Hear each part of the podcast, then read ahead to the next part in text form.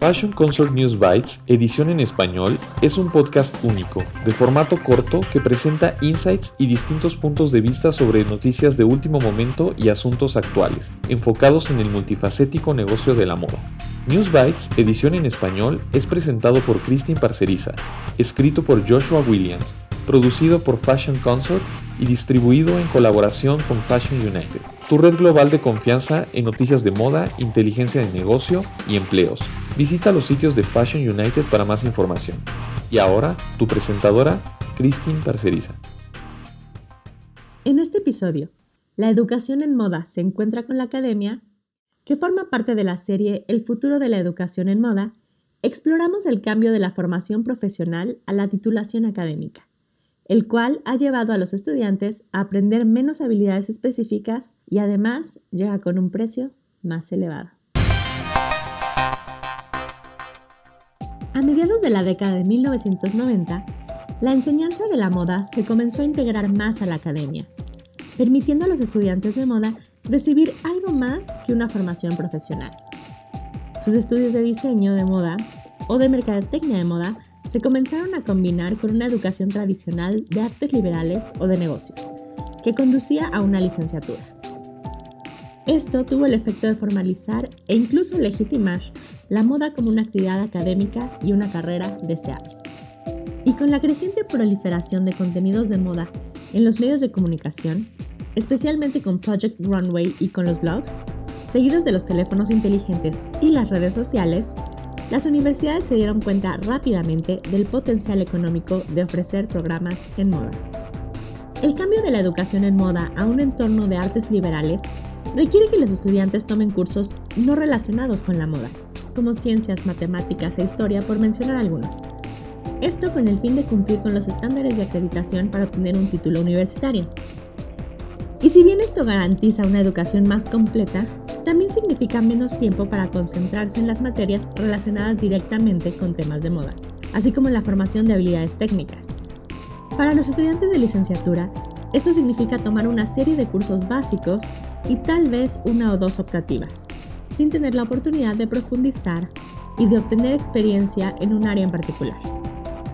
El objetivo entonces se convierte en proporcionar una base de conocimientos y en construir la capacidad de pensar de forma crítica que son las bases de una educación en artes liberales, sobre la que los estudiantes puedan construir una vez que entren en la industria. Aunque este enfoque es ciertamente valioso, también ha conducido a una brecha entre los conocimientos y las habilidades reales con las que se gradúan los estudiantes y lo que los empleadores esperan o necesitan de ellos. Es más, conforme la industria de la moda se hace más global y corporativa y la tecnología se vuelve cada vez más importante, desde la codificación hasta el análisis de datos y la inteligencia artificial, la mayoría de los programas de moda no están capacitando a los estudiantes en las disciplinas emergentes. Esto significa que los estudiantes de moda están perdiendo cada vez más oportunidades importantes de trabajo que las que están quedándose en manos de quienes se gradúan de otras disciplinas mucho más centradas en tecnología, finanzas y operaciones, como se indica en un informe reciente del Consejo de Diseñadores de Moda en América. Es por eso que, conscientes de este cambio, las escuelas han tratado de adaptar sus programas para incluir más de estas habilidades. Por ejemplo, no es poco común que los estudiantes de diseño de moda ahora tomen cursos de negocios, incluyendo comercio electrónico o creación de marcas, ambos muy importantes en el mundo que le habla directo al consumidor. Pero en el mundo de la educación acreditada, cuando se añade algo, también hay que quitar otra cosa. Además, con el crecimiento y la integración de la moda en el sistema académico formal, viene un aumento significativo en el precio de las colegiaturas.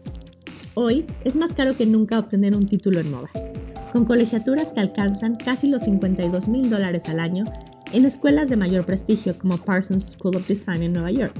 Esto es bastante significativo al tomar en cuenta que un graduado promedio en la ciudad de Nueva York comenzará su carrera con un salario inicial de aproximadamente 32 mil dólares, compitiendo además con más de 2.200 graduados en diseño de moda al año, y en un mercado general en el que los puestos de trabajo están reduciéndose a causa de la subcontratación en otros países y el efecto de la tecnología.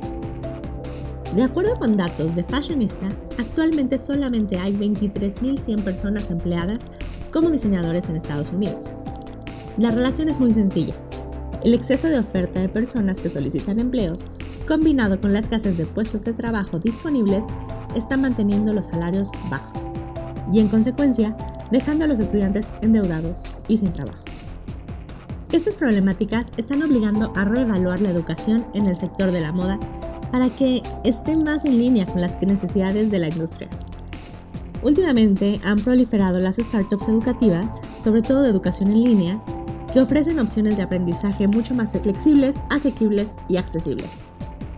Y aunque no tienen la capacidad de ofrecer títulos, en ocasiones ni siquiera certificaciones, las cuales aún son consideraciones importantes tanto para los estudiantes como para sus padres, están empezando a cambiar la conversación y la ecuación de lo que debe ser una educación en moda en una industria en plena transformación. En nuestro próximo episodio nos centraremos en el profesorado de educación en moda, que se esfuerza fuertemente por legitimar su papel en el mundo académico y desarrollar un sistema que apoya a los futuros académicos de la moda, pero que también está consciente de su papel en educar a los estudiantes para una industria que cambia rápidamente, misma que muchos profesores han dejado atrás.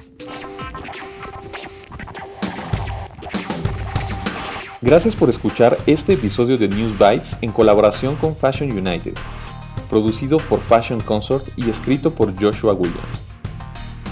Visita FC News Bites para más información. Y si quieres compartir una historia o participar en News Bites, por favor utilice el link de contacto o a través de Instagram en la cuenta arroba Fashion Consort Agency. Muchas gracias a nuestros invitados, a Christine Parceriza por traducir y presentar este episodio y a Spencer Powell por nuestro tema musical.